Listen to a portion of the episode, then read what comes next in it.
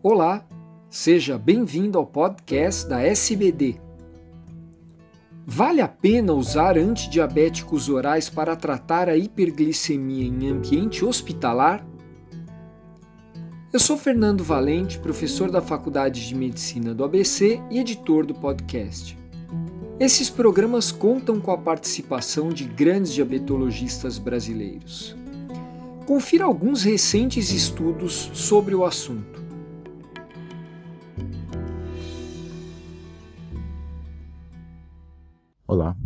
Seja bem-vindo ao nosso podcast para profissionais da SBD.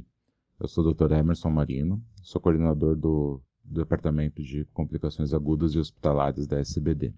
Hoje eu vou com comentar, na verdade, sobre três artigos que, em conjunto, eles vão dar uma ideia do que está vindo por aí no, no controle glicêmico hospitalar.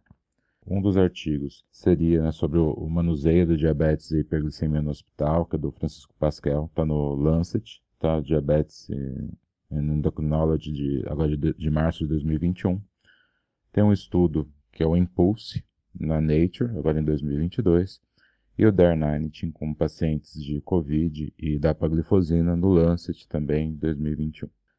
É, a gente sabe, né, nós que somos profissionais que trabalhamos com controle de glicemia hospitalar, dificuldade que é a gente controlar a glicemia do paciente, né? a gente não quer só baixar a glicemia, né? a gente quer controlar a glicemia do paciente dentro do hospital.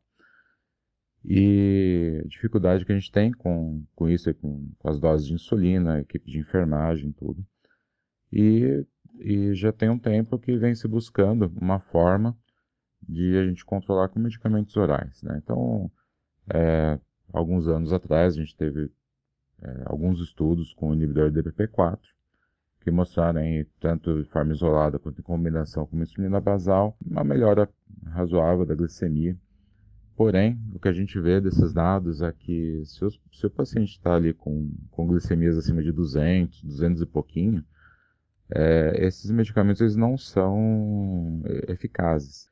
Então, a gente tem essa dificuldade. Então, pacientes que já são mal controlados em casa ou que chegam com glicemias mais altas, é, não adianta a gente entrar com esses medicamentos, eles não vão funcionar. Então, é, a gente vai precisar insulinizar mesmo, né?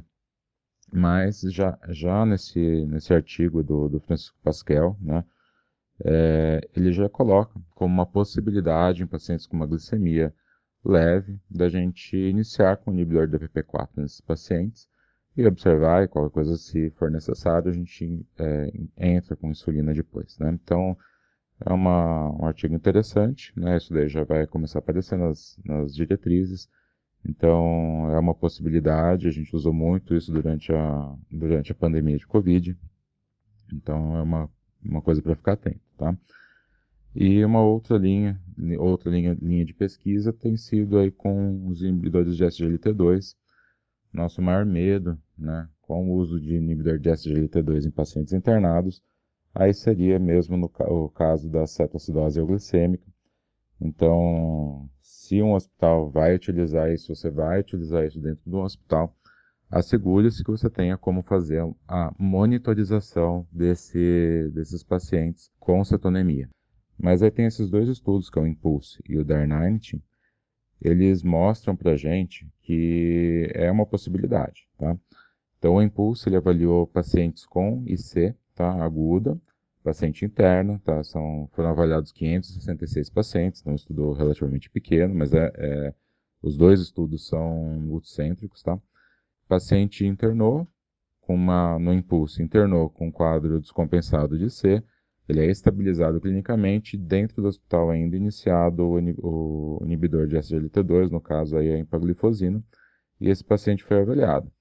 É, no desfecho composto, né, então o, os pacientes do grupo tratamento eles foram melhores do que o grupo placebo e mostrou uma segurança ali da questão de, de cetoacidose, né, mas é isso que eu disse, né, tem que ficar atento à questão de, de cetoacidose né, nesse estudo, é, uma parte, aí, 47%, dos pacientes não tinham diabetes.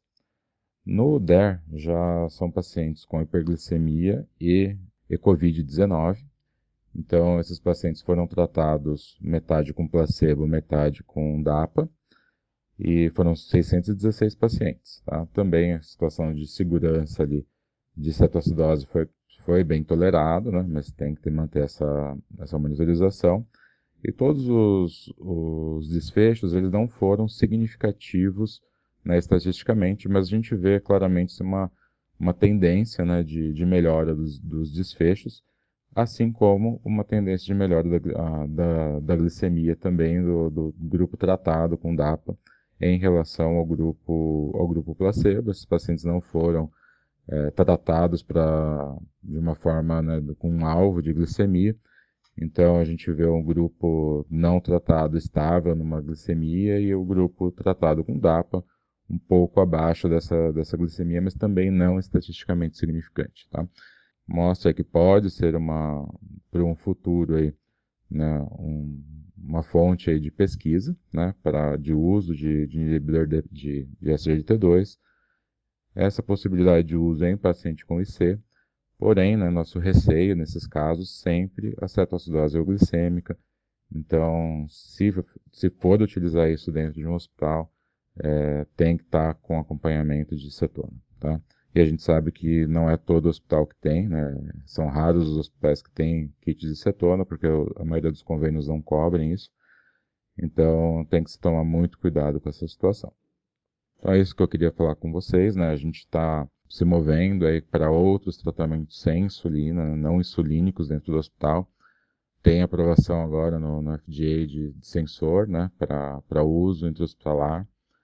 Então a gente está tá movendo para uma parte de tecnologia e tratamento sem insulina, mas a gente tem que ficar atentos, né, é, com, com a situação, com situações de complicação desse, desses usos, né.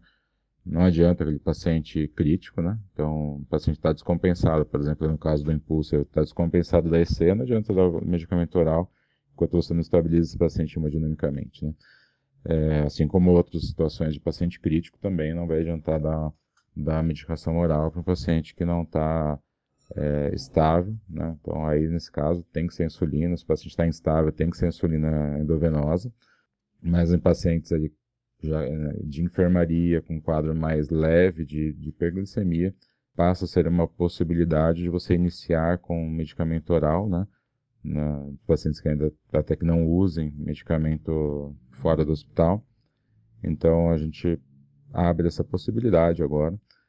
E novos estudos com certeza virão nesses próximos anos aí com, com essas medicações, tá bom? Um grande abraço e até os novos podcasts.